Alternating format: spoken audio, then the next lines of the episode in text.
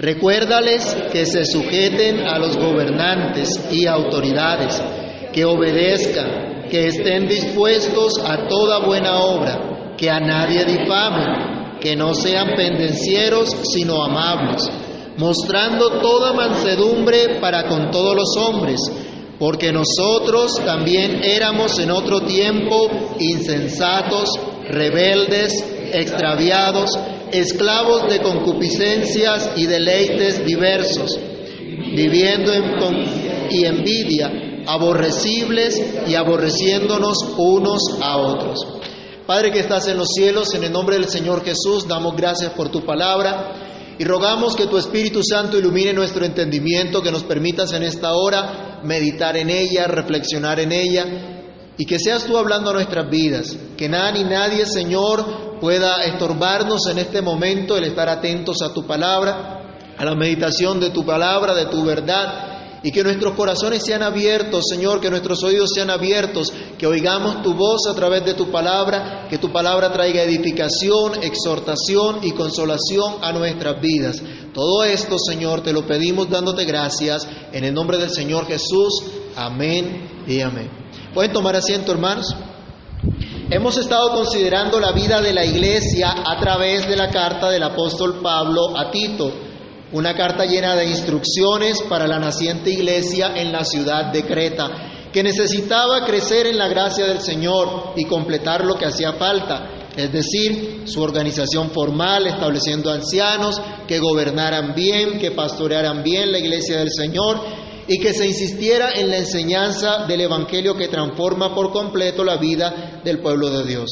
La última instrucción que estábamos reflexionando en Tito la acabamos de leer en los versículos 1 y 2, donde se recuerda nuevamente el llamado a la iglesia, el llamado al pueblo del Señor a vivir como ciudadanos cristianos en la sociedad en la cual Dios les ha colocado, manifestando entonces las virtudes cristianas a través de su conducta.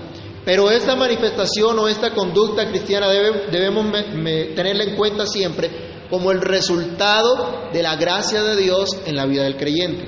No es algo que brota espontáneamente del ser humano, sino algo que Dios coloca, que el Espíritu de Dios ha transformado. Siempre será fruto de esa gracia inmerecida de Dios que por Cristo hemos, hemos recibido nosotros abundantemente.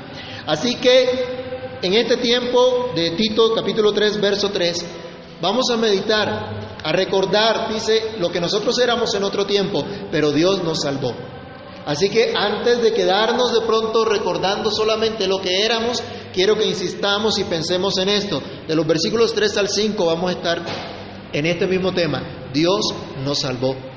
Si se le olvida de pronto lo que yo le digo hoy, que no se le olvide el título de la predicación de hoy. Dios nos salvó.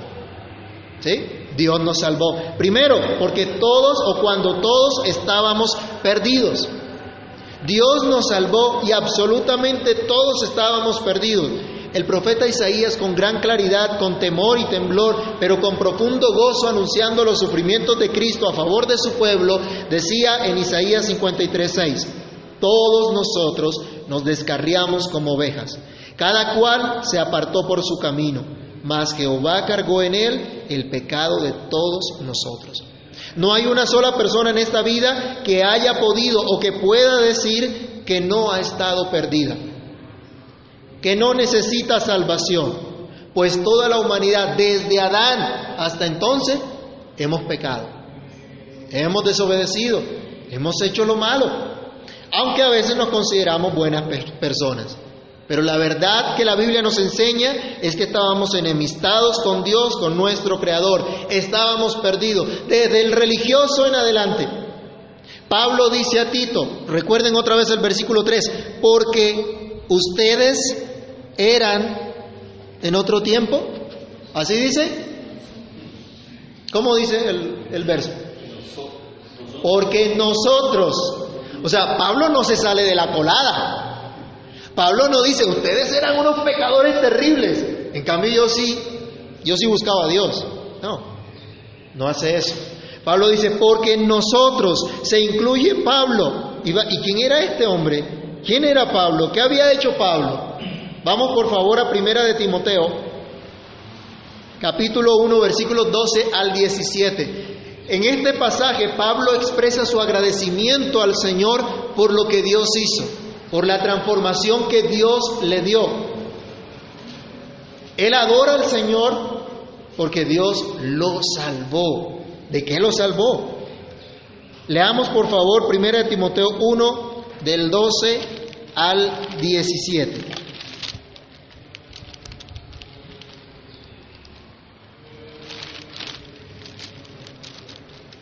Doy gracias al que me fortaleció, a Cristo Jesús nuestro Señor, porque me tuvo por fiel poniéndome en el ministerio, habiendo yo antes sido blasfemo, perseguidor e injuriador, mas fui recibido a misericordia porque lo hice en ignorancia, en incredulidad.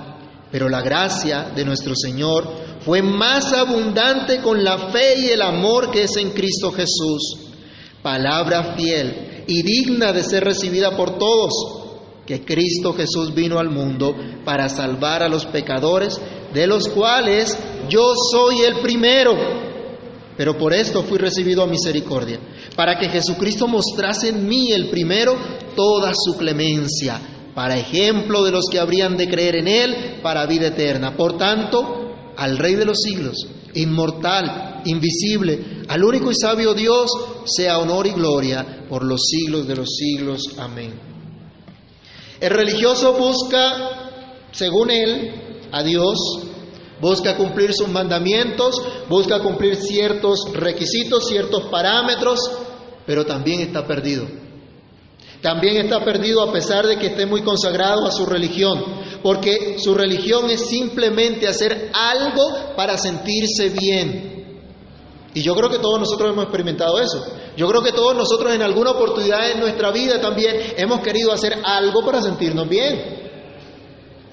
Algo con Dios, una oración, una ofrenda, una manda o lo que sea, para agradar a Dios y nos sentimos de pronto bien con eso. ¿Ha escuchado usted el, dicho, el que peca y reza empata? Ese dicho está lleno de ese trasfondo, de ese pensamiento de que yo puedo hacer algo para agradar a Dios. De que yo puedo hacer algo y entonces Dios está en deuda conmigo. Como yo me porto bien, ¿qué merezco?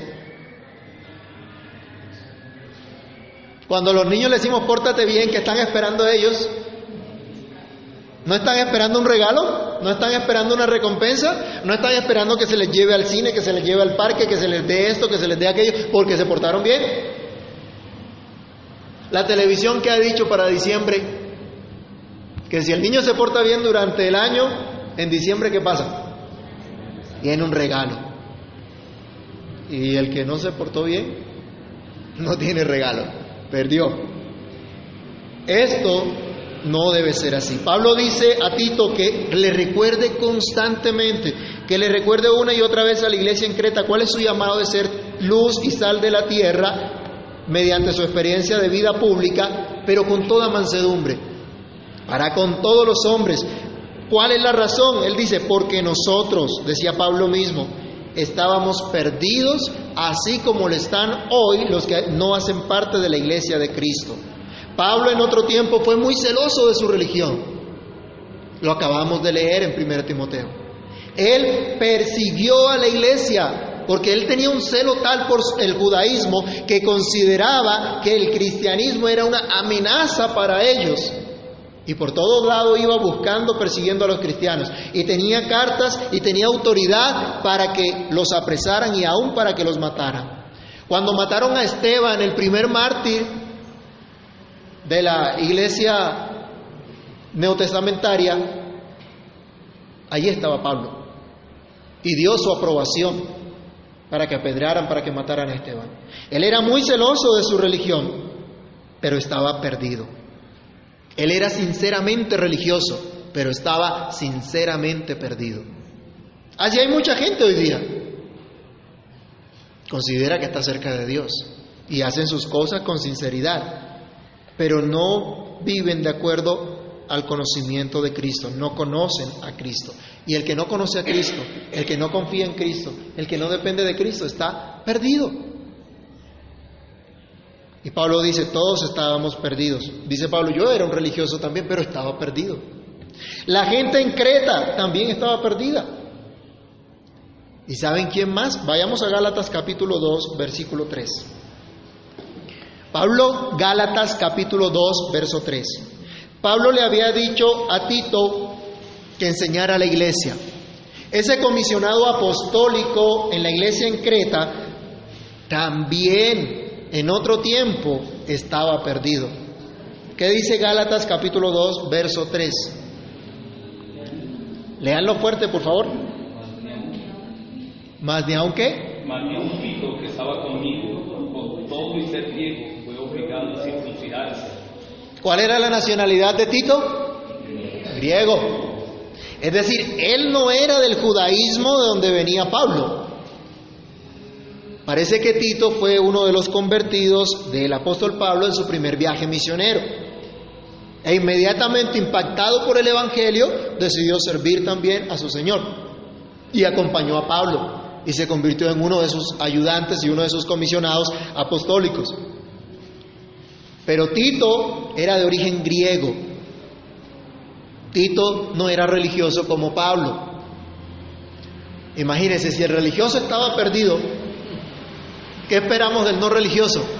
Del que no tiene en cuenta a Dios, del que no considera a Dios en su pensamiento. Dice el necio, la Biblia nos, nos habla, dice el necio en su corazón, no hay Dios. ¿Y cuánta gente hoy dice que Dios no existe?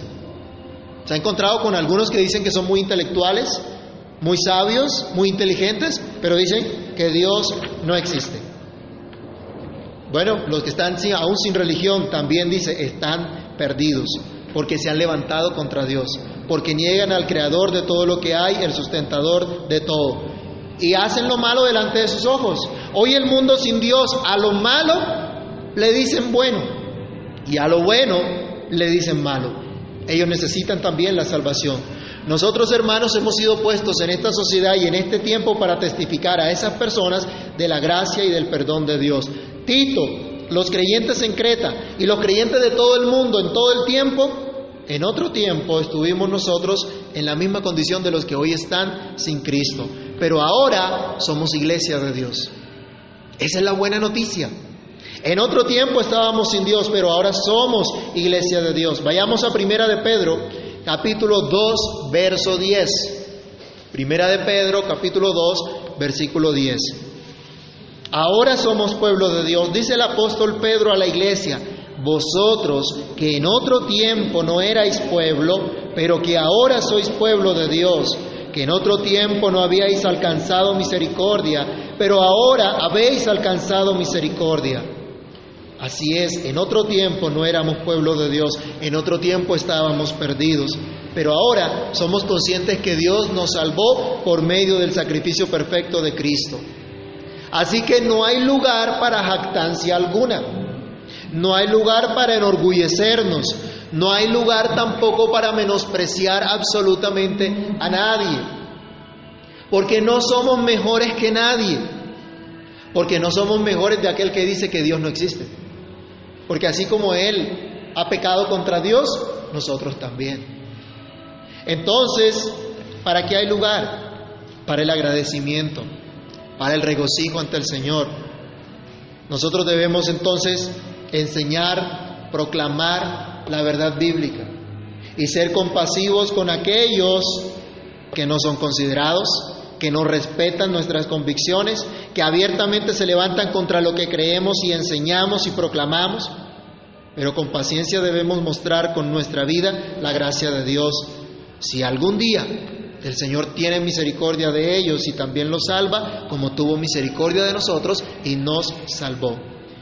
Pero viene una lista entonces de siete cosas interesantes y empezamos nuestro segundo punto, que nos muestran que todos estuvimos lejos de Dios.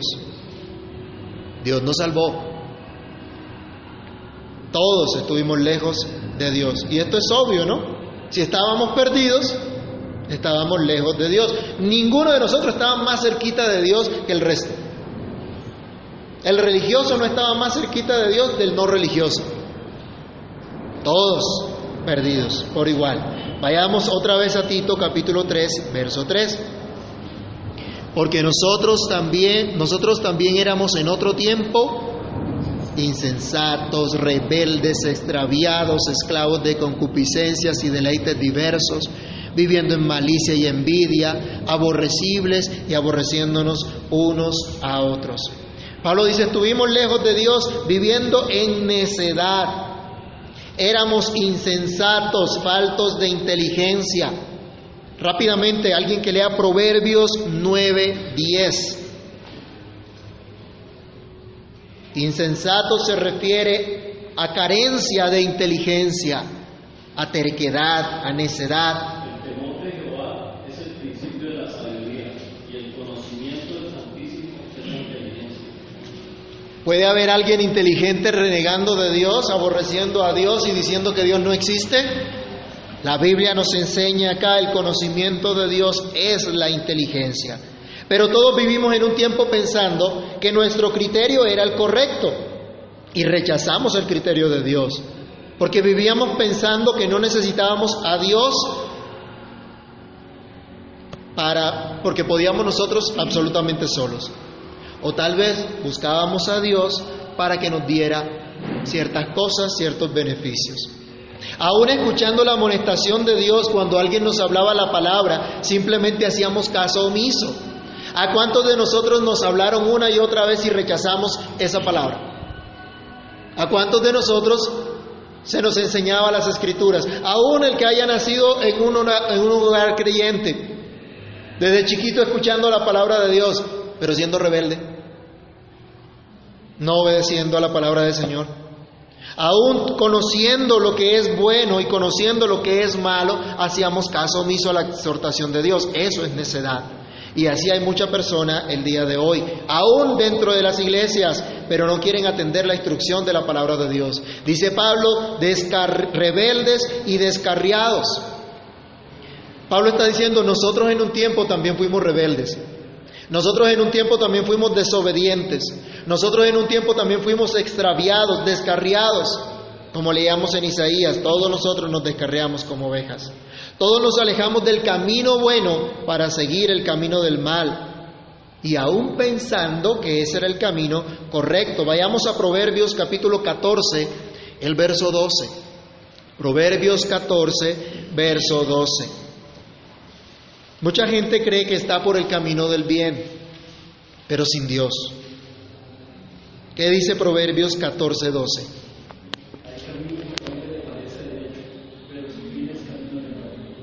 Hay camino que al hombre le parece derecho, pero su fin es camino de muerte. Hay muchas personas diciendo que se puede ser hombre aunque se haya nacido mujer, y al revés. Que se puede abortar libremente sin penalización, pero si hay que penalizar duramente a cualquiera que maltrate a un animalito, ¿pueden ver ustedes lo desproporcionado de este pensamiento? ¿Pueden ver ustedes que valora más un animal? No estoy diciendo que se, que se maltrate a los animales, pero valora más a un animal que la vida de un ser humano. Eso es totalmente desproporcionado, eso es rebeldía, eso es extravío. ¿No es esto evidencia de, de, de estas cosas? Dice Pablo, nosotros también estábamos, fuimos rebeldes, fuimos descarriados, pero Dios nos salvó. Dice también en este mismo versículo, éramos esclavos de deseos y de placeres. Vayamos a Efesios capítulo 2 y leamos los versos 1 al 3. En otro tiempo, dice Pablo, nosotros también estuvimos lejos de Dios. Nosotros también vivimos esclavos de deseos y de placeres de toda clase de deseos malos que nos llevaban, por supuesto, a acciones malas en las que encontrábamos placer. Totalmente muertos, nos enseña Efesios 2 del 1 al 3. Leámoslo juntos. ¿Qué dice? El que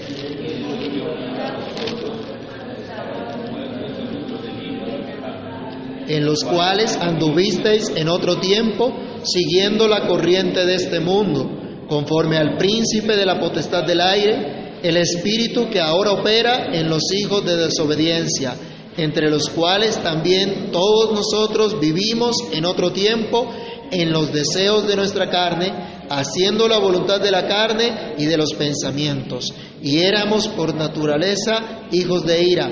Lo mismo, ¿qué nos diferenciaba? Absolutamente nada. ¿Y cómo vive nuestra sociedad actual?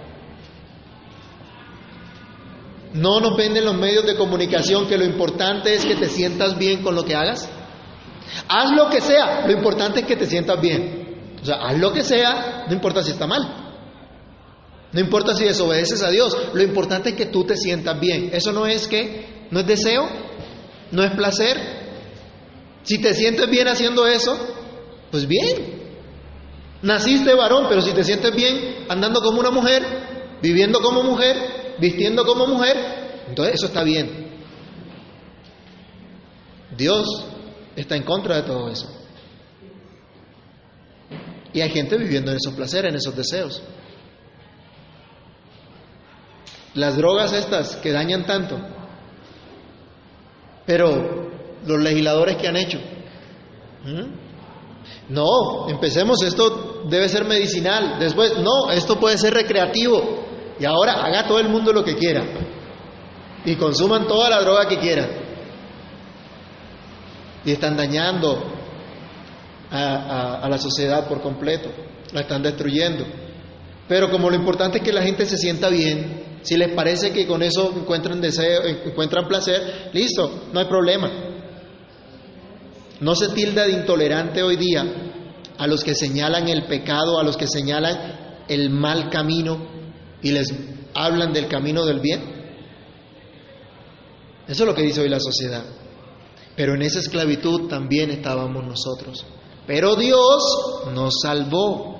Estuvimos viviendo en malicia y envidia, pensando mal, deseando mal, sintiendo dolor por el bien de alguien que nos el, bien que alguien tenía que nosotros no teníamos. Un ejemplo de ello, Santiago capítulo 4, verso 2. Santiago capítulo 4, versículo 2.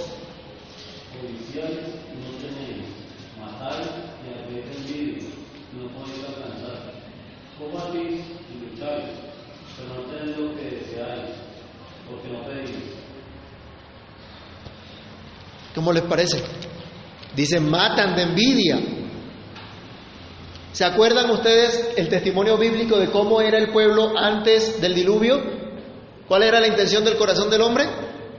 De continuo al mal. La única inclinación era al mal, a lo malo. Vino el juicio de Dios, pero después del diluvio y en nuestros días, ¿a qué es de continuo la inclinación del ser humano? Al mal. Desde que Adán pecó se corrompió por completo toda la raza humana y sus intenciones son de continuo hacia el mal. Durante toda la humanidad es lo que hemos visto. ¿De qué nos hablan las guerras, por ejemplo? que han habido? ¿No es de malicia y de envidia? ¿No es porque uno se quiere imponer por encima del otro? ¿No es porque uno odia a otro? ¿De qué nos habla la destrucción de los valores de nuestra sociedad o la relativización de los mismos valores? ¿Qué demuestra la pelea entre los niños chiquitos por un juguete? Que son muy amables, que, se aman demasiado y por eso entregan sus juguetes fácilmente. Yo no he visto esos niños así, ni los míos. ¿Eso de qué habla?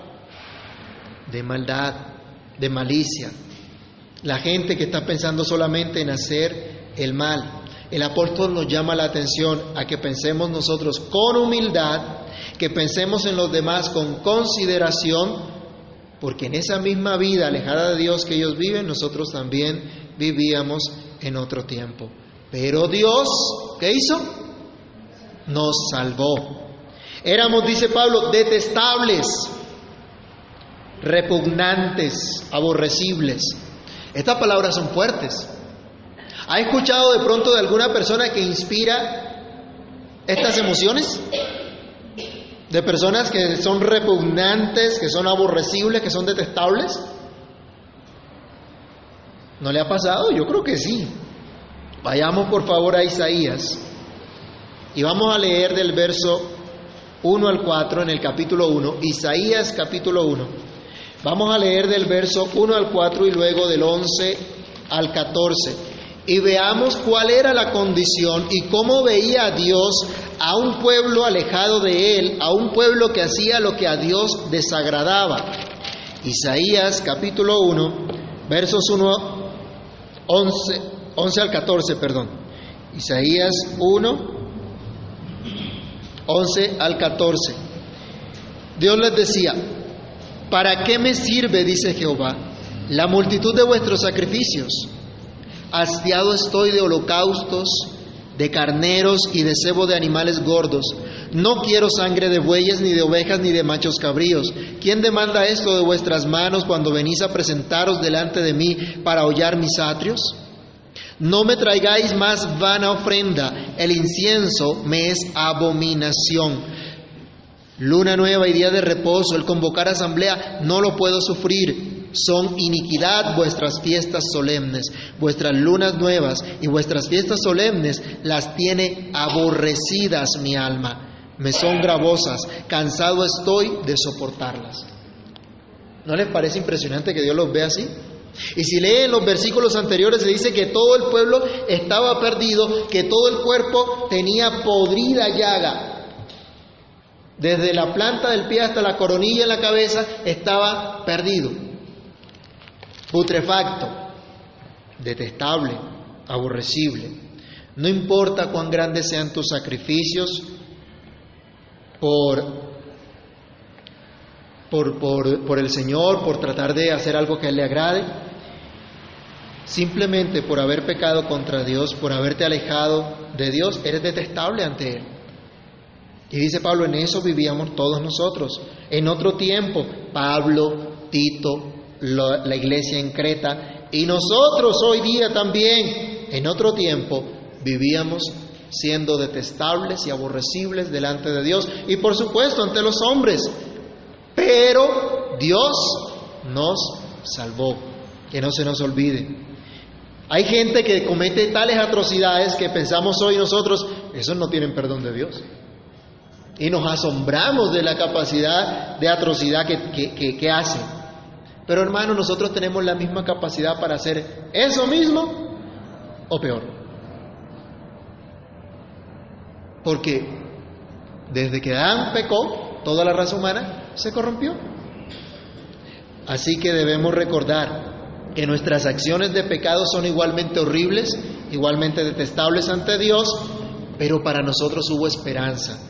Entonces, para ellos también puede haber. Y por eso debemos proclamar el Evangelio, la buena noticia. Finalmente dice Pablo, estábamos odiándonos unos a otros. Vivimos en otro tiempo odiándonos unos a otros. Esto como consecuencia de ser detestables, viviendo en medio de gente igualmente detestable ante Dios y ante la misma humanidad. Entonces, ¿qué se dice hoy? Como el rico oprime al pobre, el pobre busca la manera de robar al rico. ¿O no? Como el amo abusaba de sus esclavos, entonces los esclavos robaban a sus amos y algunos hasta los mataban. Como el esposo había sido malo con la esposa, entonces la esposa no se queda atrás y le paga con la misma moneda o peor. Como el hermanito le quitó el juguete al otro, entonces el otro le pega y le hace algo que le duela más todavía. Eso éramos nosotros. Eso vivíamos nosotros alejados de Dios. Pero Dios nos salvó. Ahora nosotros estamos cerca de Él. En otro tiempo vivíamos alejados, pero ahora fuimos acercados. Efesios capítulo 2, el verso 13 nos dice, pero ahora en Cristo Jesús, vosotros que en otro tiempo estabais lejos, habéis sido hechos cercanos por la sangre de Cristo. De eso se trata la gracia y paz de Dios Padre y del Señor Jesucristo nuestro Salvador, de la que Pablo hablaba en Tito capítulo 1, versículo 4. Así que ahora cuando Pablo habla a Tito en el capítulo 3, el verso 3 en el que estamos meditando, llama la atención a recordar a los creyentes su llamado de dar a conocer la gracia de Dios, porque ellos recibieron gracia. En estas cosas que se han listado, ¿Quién merece algo de parte de Dios habiendo hecho todas esas cosas?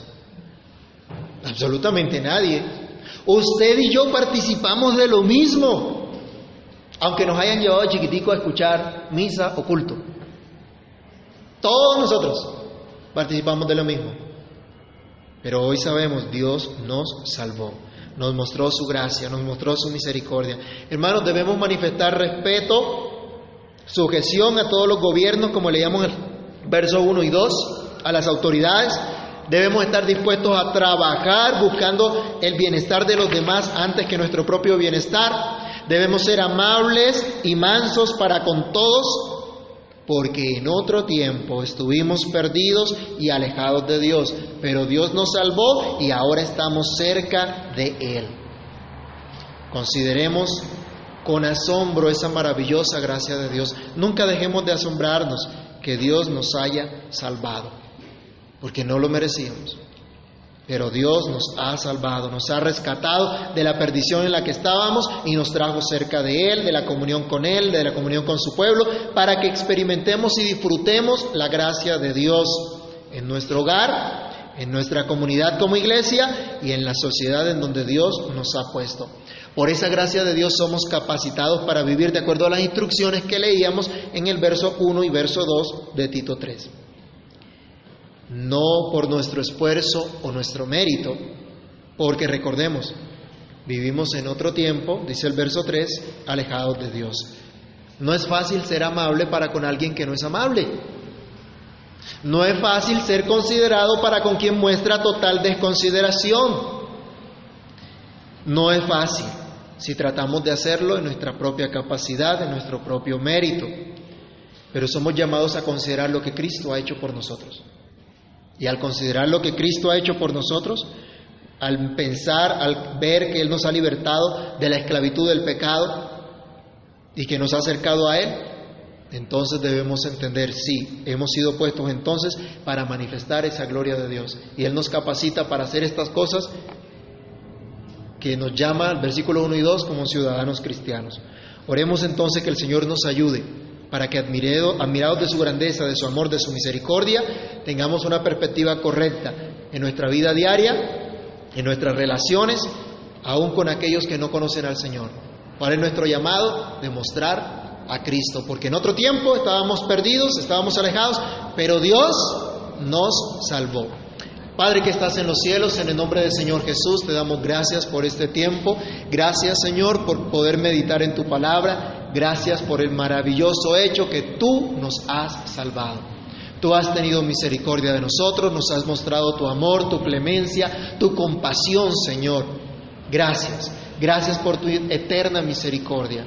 Hoy, Señor, glorificamos y engrandecemos tu nombre. Hoy te damos gracias por habernos ayudado, sostenido y socorrido hasta aquí. Te pedimos, Padre Celestial, que nos ayudes a reconocer que nosotros también estuvimos perdidos, estuvimos alejados de ti, pero tú has tenido misericordia de nosotros. Que esta misericordia y esta gracia que nos has dado nos motive cada día a vivir para tu gloria, mostrando a nuestro prójimo, mostrando a nuestros compañeros de trabajo, a nuestra familia, al que está cercano nuestro, al que está alrededor nuestro, tu amor y tu bondad. Perdónanos Dios porque perdemos la perspectiva muchas veces porque a veces consideramos que tenemos algún mérito o que somos mejores que otras personas que no se reúnen como nosotros para adorarte. Perdónanos, Señor, porque a veces creemos que somos mejores que otras personas cuando todos hemos pecado y todos, Señor, hemos estado destituidos de tu gloria. Padre, si hoy estamos aquí es por tu gracia, es por tu misericordia y tu bondad. Que nuestro corazón, Señor, se llene de gran gozo al contemplar las maravillas que tú has hecho, al contemplar la bondad que a ti te ha placido tener para con nosotros. Que podamos regocijarnos en ti y que podamos ser instrumento en tus manos para manifestar al que está a nuestro alrededor lo que tú eres, lo que tú haces. Te lo pedimos, Señor, y te damos gracias en el nombre de nuestro Salvador Jesucristo. Amén.